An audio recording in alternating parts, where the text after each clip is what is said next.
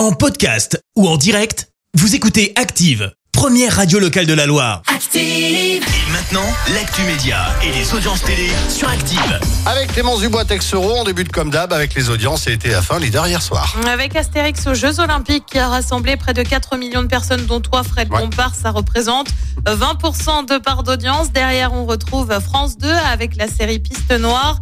M6 complète le podium avec les portraits de la nouvelle saison de L'amour est dans le pré. Le bureau des légendes adapté aux États-Unis. Et oui, la chaîne américaine Showtime va proposer une série inspirée de celle de Canal. Son nom, The Department.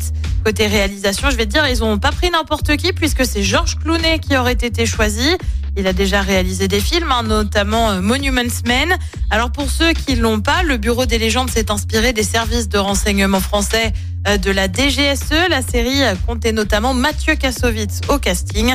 On ignore encore quand l'adaptation sortira aux États-Unis. Et puis lui aurait refusé de jouer dans un biopic sur Jean-Luc Delarue, animateur emblématique de Ça se discute sur France 2. C'est qui? Eh bien, c'est ton petit chouchou Philippe Lachaud.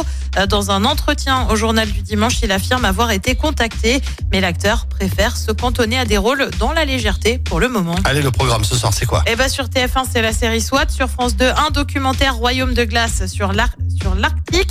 Sur France 3, c'est le film Le Voyageur. Et puis sur M6, c'est une émission qui peut nous battre avec notamment Eric Antoine ou encore Stéphane Plaza. C'est à partir de 21h10. Merci beaucoup Clémence, on se retrouve tout à l'heure. Merci, vous avez écouté Active Radio, la première radio locale de la Loire. Active.